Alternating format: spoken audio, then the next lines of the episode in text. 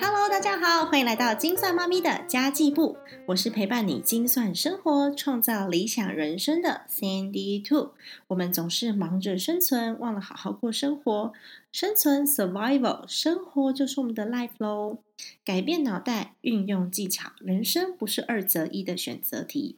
最近有一个粉丝在我的 Facebook 私讯问我说：“我到底推不推荐劳退字体？”因为这个议题好像最近大家常常讨论，都会很担心说，如果我们年满六十五岁，真的退休了，没有工作能力的时候，这个退休金该从哪里来？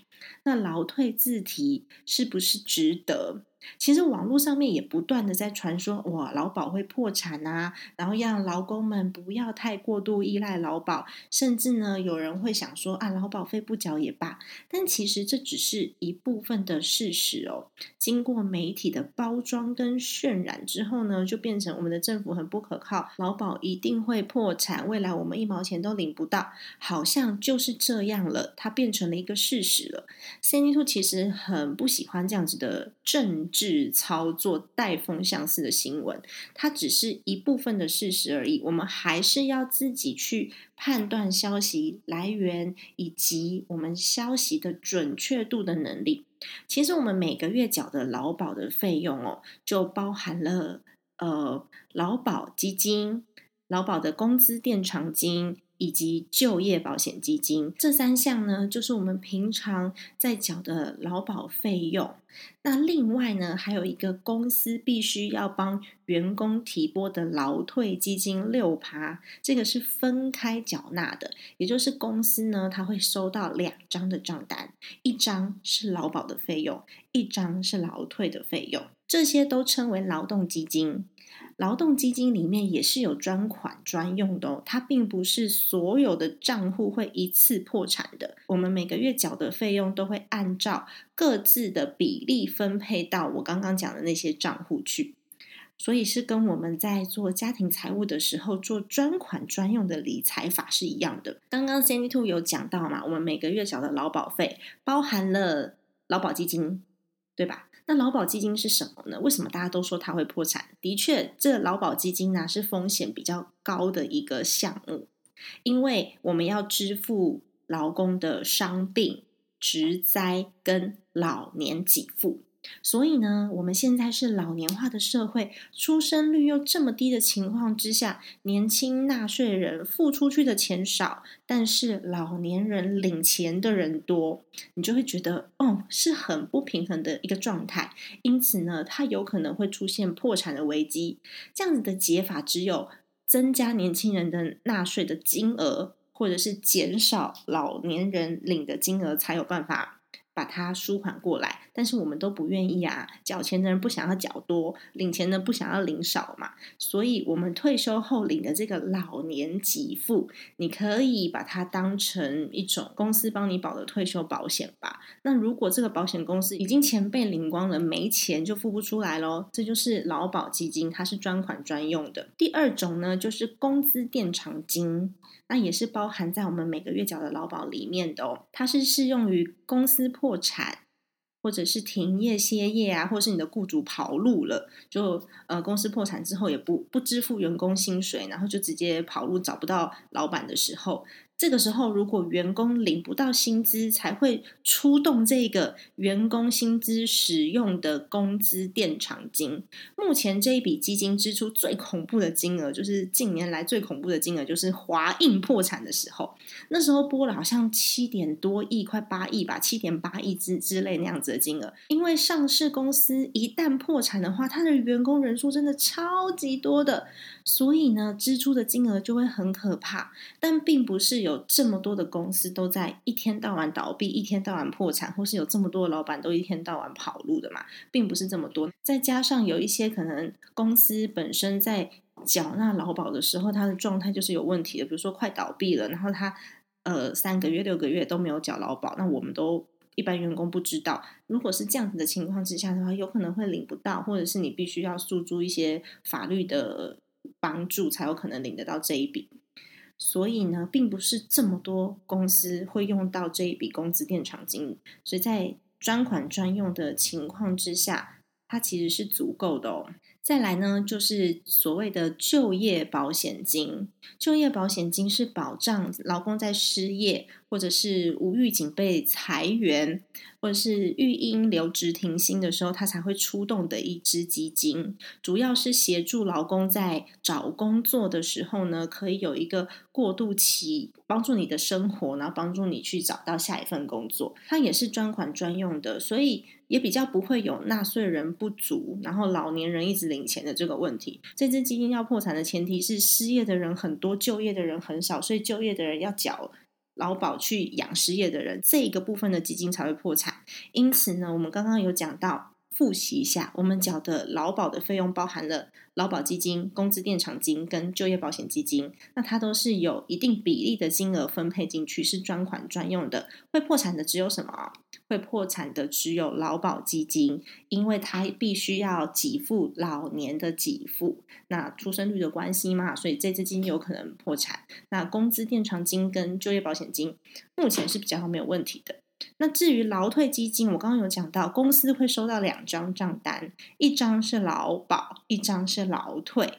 那劳退是完全分开的，跟劳保完全分开缴纳的，它是直接分配到你个人的退休账户里面去的，也就是相当于公司每个月要提拨六趴到你的个人退休账户里面去，这一笔钱政府会拿去投资。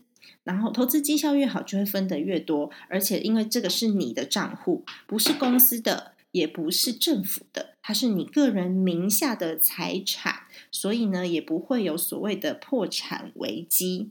就算是劳工死亡了，它也是你名下的遗产，可以由继承人在劳工死亡之后十年内，你可以一次领取。如果你死亡超过十年，然后都没有人去申请的话，就不能领了。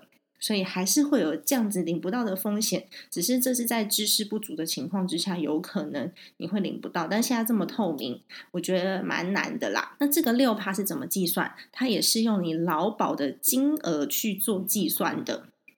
所以啊，你看哦，平常有的时候公司会跟你说：“哦，我帮你保低一点。”那这样子的话，你的自付额就会变少了。我们可以不用缴那么多钱到劳保里面去，反正以后也领不到嘛。公司不是常常这样讲？但是你少付了每个月的自付额，你的投保薪资比较低的时候，会影响到什么？会影响到你的工资垫偿金，也就是。万一雇主跑路、破产或是歇业的时候，他是用你劳保的薪资去做计算来补偿的哦。还有你的就业保险基金，也就是你育婴留停或是你被裁员的时候，嗯，领的这个失业救助金，在这时候呢，也是用你的投保薪资来做计算。还有劳退的这个六趴，也是用你的投保薪资来做计算的。当如果你答应了雇主说哦好啊好啊，那如果说我这样每个月支付额可以降低，雇主也很开心。为什么呢？因为他要帮你提拨六趴的这个投保金额到你的退休账户去，这个金额也就下降了。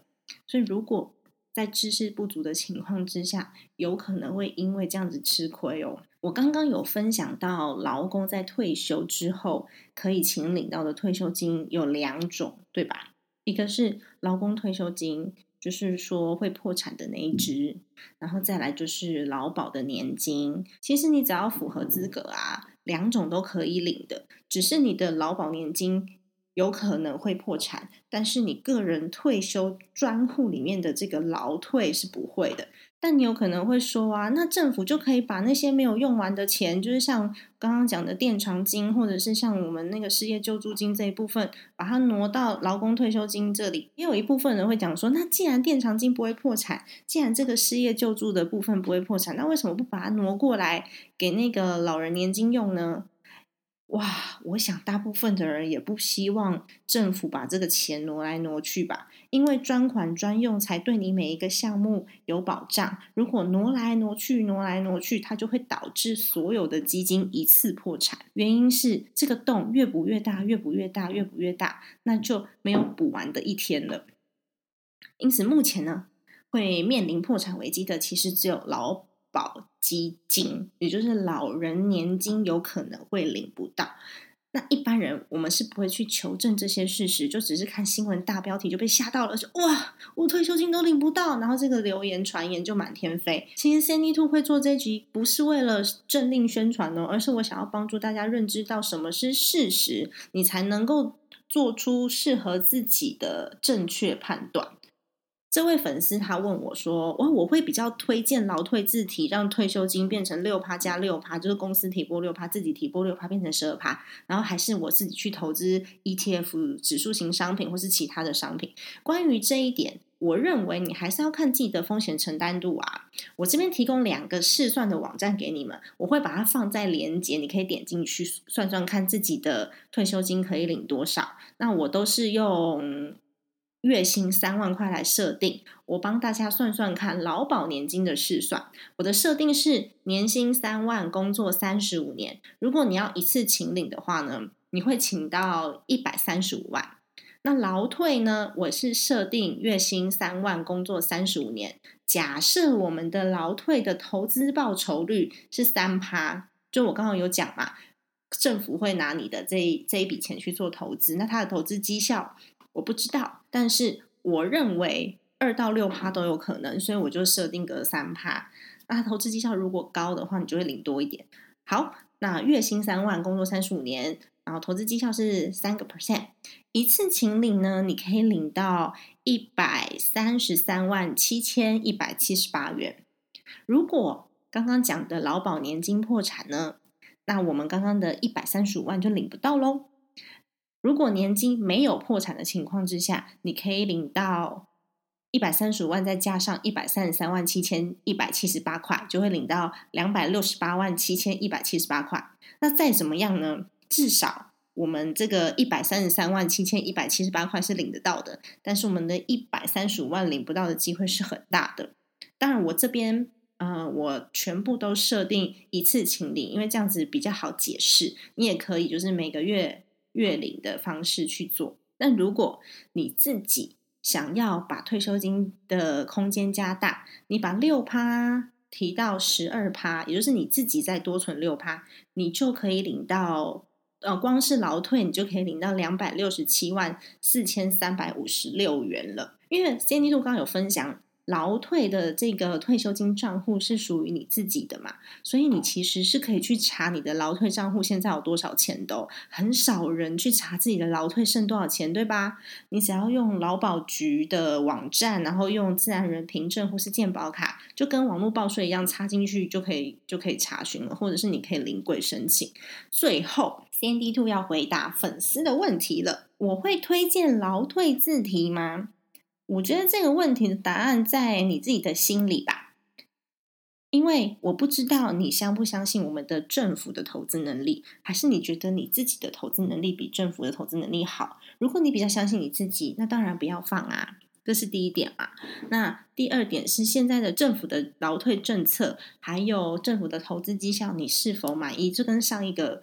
其实答案蛮像的，还有还有还有，就是你多提拨这六个 percent，对你来说有没有实质上的影响？你会不会因为这六个 percent，然后就每个月变成吃不饱喝不暖？如果会的话，那暂时也不要这么做喽。因为其实现在啊，中美大战、贸易战、科技战、金融战，战战战战打不完。你不要说新台币了，美金跟人民币现在都很低呀，但是股市一直创新高，这么多的变动因素下，Cindy Two 认为。这不是我说什么投资比较好的问题，而是你相信什么，你的资金怎么分配会让你觉得比较安心。如果你的资金是比较宽裕的，每个月现金流是多的，你多提拨这六趴，对你的生活没有影响，你也愿意相信台湾的未来。当然，我觉得这六趴是很好的选择，因为它还可以有节税的功能，是不用这六趴是不用缴税的。然后，如果你的心态是不相信台湾的未来，你不相信政府，那你就不要提拨这六趴，让自己觉得心情很差，或者是政府的投资绩效不好的时候，你就觉得天哪，为什么我相信他，然后他居然投资绩效这么差？你自己投也不见得好诶所以，我们如果有负面情绪，你就不要去做。另外，还有一个很重要、很重要的差异，这我一定要提醒大家，就是你自己的投资，万一你需要钱的时候，它是可以随时卖掉、立即变现的。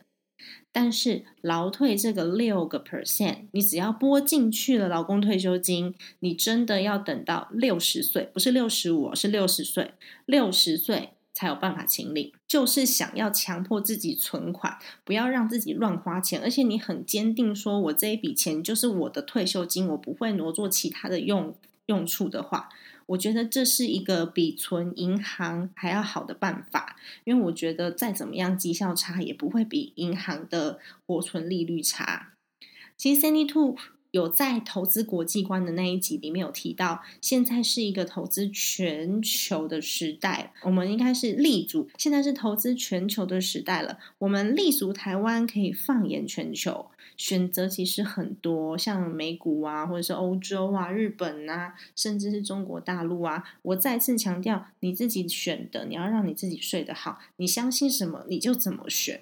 最后，最后我要总结一下了。再来复习一次，因为我觉得其实劳工退休金的部分啊，没有在接触的人，你会觉得有一点点小复杂。劳工退休金的种类有两种，第一种是大家在讲的劳工退休金，这部分是有破产危机的，因为他的老人年金目前呢是年轻纳税人缴的钱少，但是领钱的老人家很多，那年轻人不愿意多缴，老年人不愿意少领，所以他有可能会破产。但是劳工退休金的部分是直接进到你的退休金专户里面，你可以去劳保局查询里面有多少钱，这部分是属于你的财产，它不但不会破产，而且还可以列入你的遗产里面。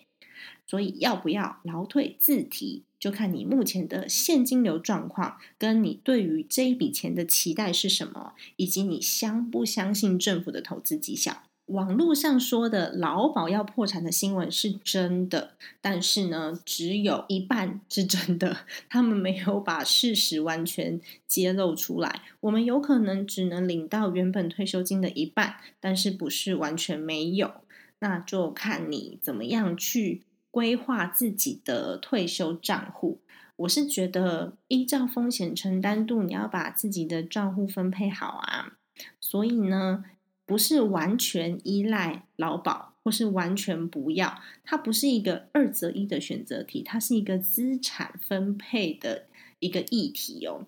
好的，那么今天的内容就到这里啦。如果你喜欢 C N T 特频道，也欢迎你加入我的 Facebook 粉丝团，只要打上“精算妈咪山迪兔”就可以找到我了。还有我的 I G，最近呢在重新打造了，虽然还没有好，但是我相信它之后会大放异彩的。嗯，我的 I G 要怎么找呢？我的 I G 你只要打上 C N D Two Family S A N D Y 二 F A M I L Y。Family 上面就会看到我自己一些日常的分享，还有我一些观念的分享哦。最重要的还有，要请你帮这个节目留下一个五星好评，让它有机会被更多更多的人发现。也欢迎你把这个节目转发出去给朋友，让 Sandy Two 在空中陪伴你，透过家庭理财打造幸福的家。我们下一集再见喽，拜拜。